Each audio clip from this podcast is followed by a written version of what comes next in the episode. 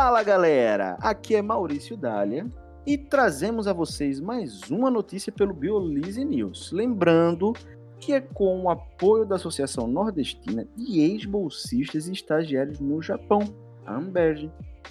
Então, pessoal, cientistas do mundo inteiro estão cada vez mais interessados em desvendar qual será o futuro da Terra, frente às mudanças globais, claro. Os pesquisadores começaram a utilizar palavras que remetem a grandes catástrofes, como por exemplo o apocalipse. William Covington e Stephen Pine escreveram um editorial para a Science agora este mês que traz como título Fogo em Nosso Futuro. Pois é, eles começaram ressaltando que a Terra está pegando fogo. Em lugares como Austrália e Califórnia, onde o fogo é uma catástrofe natural, as paisagens estão queimando com muito mais frequência.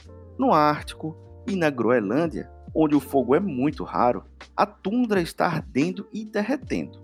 Na Amazônia Indonésia, os incêndios estão interagindo com o desmatamento da floresta tropical e causando dessecamento das áreas naturalmente alagadas.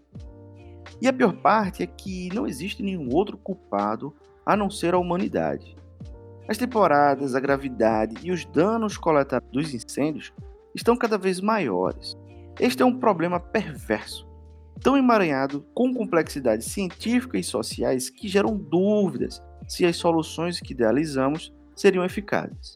Para os pesquisadores, ainda é possível existir algumas soluções para grandes problemas, que acontecem nos biomas do mundo inteiro. Exatamente isso que você ouviu. Isso seria conhecer todas as faces do fogo, sobre o que se entende de sua origem. Alguns problemas terão soluções técnicas, pois alguns incêndios são provocados por linhas de alta tensão e podem ser evitados. Já alguns problemas envolvem choques de valores culturais sobre como obtemos energia, organizamos nossa economia e escolhemos viver na Terra. Neste caso, exigirá muito mais das resoluções políticas. Aqui no Brasil, por exemplo, em julho, o presidente Jair Bolsonaro anunciou uma moratória de 120 dias contra a queimada de incêndios na Amazônia e no Pantanal. Isso significa que paralisou o financiamento neste setor com a justificativa de que o país se encontra em circunstâncias excepcionais, como agora na pandemia. No entanto, estas regulamentações não era cumprida com rigor, de acordo com José Marengo, climatologista do Centro Nacional de Monitoramento e Alerta Antecipado de Desastres Naturais de São Paulo. De acordo com as notícias, o governo Bolsonaro, que tem reputação de ser hostil às regulamentações ambientais, reduziu o número de inspetores ambientais e bloqueou o financiamento para a prevenção do incêndio este ano. E só após a comunidade científica, ONGs e população pressionarem muito é que o governo reagiu. Mas tudo indica que já era tarde demais. Sobre o que estamos enfrentando nos biomas brasileiros atualmente, pesquisadores que estudam a relação da humanidade com a natureza, pela Universidade Federal da Bahia, comentaram que é uma situação apocalíptica e é uma tragédia de proporções colossais. O que preocupa mais os cientistas é que a temporada de incêndios deste ano pode não ser um incidente isolado. A modelagem climática sugere que o Pantanal pode se tornar mais quente e seco, com aumento de temperatura de até 7 graus Celsius, até o final deste século ainda. Dados ainda não publicados de El Vegas projetam uma perspectiva ainda mais sombria. Em 2050, se as tendências das mudanças climáticas continuarem, as temperaturas médias anuais do Pantanal podem aumentar em 10,5% e o volume anual de chuva pode ser alterado, diminuindo em até 3%. O Pantanal é nada mais nada menos que a lar de povos indígenas e com alta concentração de espécies raras ou ameaçadas de extinção, como onças pintadas e tatus gigantes. Pequenos incêndios ocorrem todos os anos na região, que se espalha por partes do oeste do Brasil e se estende até a Bolívia e Paraguai. Mas, de acordo com os especialistas, os incêndios de 2020 foram sem precedentes em extensão e duração. De acordo com Renata Libonati, especialista em sensoriamento remoto da Universidade Federal do Rio de Janeiro, até agora 22% da vasta planície de inundação que é cerca de 3,2 milhões de hectares, já sucumbiram às chamas. E são estes dados que estão sendo utilizados pelos bombeiros para planejar a contenção. Para se ter uma noção da gravidade, o que foi queimado no Pantanal até agora é maior do que o dobro da área queimada na Califórnia este ano, que inclusive foram incêndios recordes, nunca vistos antes. Os cientistas temem que as chamas extremas alterem profundamente o já frágil ecossistema do Pantanal e que os programas de pesquisas que investigam a ecologia e biodiversidade da região nunca se recuperem. Segundo o Marengo, essas mudanças podem levar ao colapso da vegetação atual do Pantanal, tornando-as ainda mais suscetíveis a incêndios, e pode levar a região a se transformar em um outro tipo diferente de ecossistema. As perdas causadas por estes incêndios foram muitas vidas selvagens da região, disse Douglas Morton, um especialista em sensoriamento remoto do Goddard Space Flight Center da NASA, em Greenbelt, que estudou incêndios e desmatamentos em todo o Brasil por duas décadas. Até agora, os cientistas documentaram mais de 1.200 espécies de animais para esta região. E não foram apenas danos à biodiversidade desse ecossistema único. As chamas também romperam cinco territórios do Pantanal, onde vivem comunidades indígenas, Dentre as mais afetadas estavam a Baía de Iguató, Perigara e Teresa Cristina, que tiveram mais de 80% de suas extensões consumidas pelo fogo. Outro ponto muito afetado foram as pesquisas que já estavam sendo desenvolvidas com animais do Pantanal. Dois anos atrás, a pesquisadora Diele Vegas iniciou um projeto para estudar a distribuição geográfica de rãs, pererecas e sapos no Pantanal e o que pode mudar devido às alterações climáticas em cima desses grupos. Mas Vegas chegou a comentar que estamos presenciando a nossa fauna e flora queimando e que muitos desses organismos ainda não tivemos nem tempo de estudar. Ela termina alertando que estão tentando correr contra o tempo mas o fogo está chegando e levando tudo para baixo. Os problemas gerados pelo fogo e perda de hábitat não são nada novos no Brasil, e diversos centros de pesquisa e monitoramento já foram criados com a finalidade de tentar promover a segurança do maior tesouro que nós temos no país, que é a biodiversidade. Esperava-se que o governo brasileiro considere o conhecimento adquirido e acumulado sobre tais problemas desde os primórdios dos estudos científicos mas o governo atual parece que assimilou um posicionamento um, um, tanto contrário à política de proteção ao meio ambiente e ao conhecimento científico. Uma fala do então atual ministro do Meio Ambiente, o Ricardo Salles, foi que a imprensa está focada na cobertura da pandemia do coronavírus e que era o momento certo para passarem a boiada e ir simplificando normas. Para entender a gravidade desta fala, trazemos a crítica do cientista político Hussein Calton, em uma entrevista da CNN, que ressalta que o ministro parece indicar que não é necessário haver um debate democrático.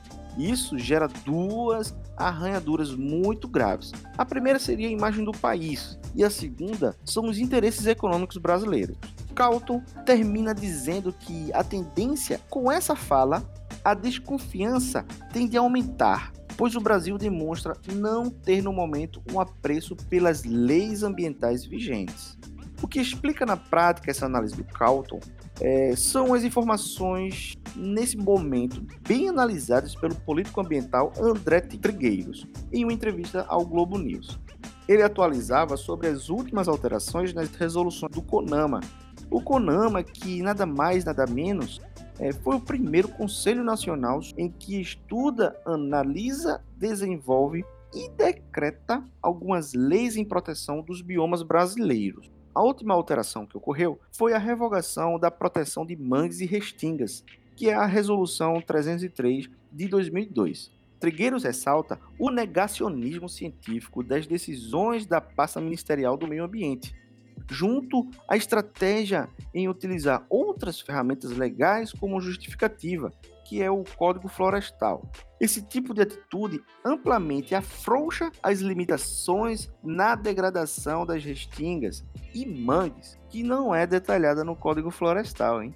Junto a isso, tem as alterações de, que ocorreram no CONAMA, em que Trigueiros fala que está atualmente uma banca desmontada, pois foi reduzido o número de integrantes de 92 para 23, Inclusive, diminuiu a representatividade da sociedade civil, sendo um decreto do presidente Jair Bolsonaro. Além disso, o que pode ser um dos precursores da queimada, que agravou ainda este ano, são os cortes de verba destinado ao combate e à prevenção aos incêndios, estimado em 34%. De acordo com os servidores, o ministro Ricardo Salles acabou com o Departamento de Florestas e Combate ao Desmatamento, justamente o departamento que cuidava da temática do fogo na Amazônia e em outros biomas brasileiros. Como ele foi extinto, não existe mais nenhum gestor responsável por isto em nível estratégico. O IBAMA e o ICMBio continuam cuidando do tema em campo, mas a área que tratava politicamente da articulação desta agenda não existe mais. Considerando as respostas do governo brasileiro do... frente ao atual cenário das queimadas no... do Pantanal, foi tardia e fraca, pois a movimentação de recursos financeiros e humanos para o controle das chamas só ocorreu depois que já haviam destruído cerca de 20% do bioma. O problema do fogo no Brasil está sendo um assunto discutido mundialmente, pois diversos acordos, como o Tratado de Paris e outros que envolvem o Mercosul, estão em risco devido ao claro descuido do atual governo que não considera os cuidados básicos, a proteção do meio ambiente, com sua devida importância. Apesar de tudo, ainda existe uma luz no fim do túnel, tá bom? No Pantanal, foi muito relevante a presença de vários habitantes locais no resgate da maior quantidade de número possível de animais das chamas e da fumaça. Eduarda Fernandes Amaral, por exemplo, que trabalha como guia no Parque Estadual Encontro das Águas, está entre eles. Até 20 de setembro, mais de 83% do parque, que abriga um grande número de onças, já havia sido destruído. No final, para alterar o atual cenário de aumento das queimadas, é seguir na busca por soluções ao controle das mudanças climáticas. E caso não conseguirmos é, reverter as tendências que o aquecimento está trazendo, pode inviabilizar quaisquer ações contra a queimadas. Uma pesquisa nos Estados Unidos mostra que 97% dos incêndios que ameaçam casas são iniciados por pessoas. Sempre haverá ignições acidentais, claro.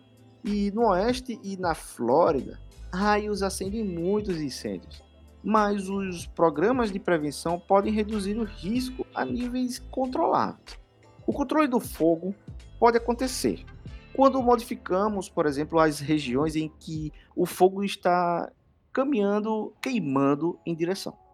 As estratégias são as mesmas utilizadas para conter o incêndio urbano, como as que identificam pontos vulneráveis ou técnicas testadas em quase todos os tipos de ambientes diferentes. Pesquisas mostram que a retirada do combustível ou fonte para o fogo são os melhores métodos para evitar o retorno do incêndio na superfície. O fogo controlado pode então fornecer imunidade contra o fogo que provoque destruição em massa de forma desordenada. No entanto, tudo só será superado a menos que o efeito das mudanças climáticas sejam freadas. De acordo com os cientistas, o fogo é sistêmico e precisamos de uma resposta cultural da relação com o fogo. Precisamos de criatividade, novas narrativas e uma poesia do fogo, uma reformulação das leis de responsabilidade para fazer da queimada controlada uma escolha padrão, uma restauração do conhecimento tradicional para ampliar técnicas e propósitos, uma política que possa ver as chamas como por trás da fumaça e se envolver com aqueles que devem viver com suas escolhas. No final, a ciência pode aconselhar, mas não pode decidir. Precisamos então de uma base empírica sólida para as difíceis decisões que estamos encontrando no nosso caminho. Precisamos do e do melhor que a ciência pode fazer. Pois é isso, galera. Espero que tenham gostado dessa notícia. Se gostaram, não esqueçam de curtir e compartilhar. Só assim essas informações chegarão cada vez mais longe. E logo logo teremos mais notícias, bem polêmicas, sendo as segundas-feiras, para iniciar a semana com uma nova opinião. Este é o Biolise, quebrando padrões, divulgando ciência. Tchau, tchau.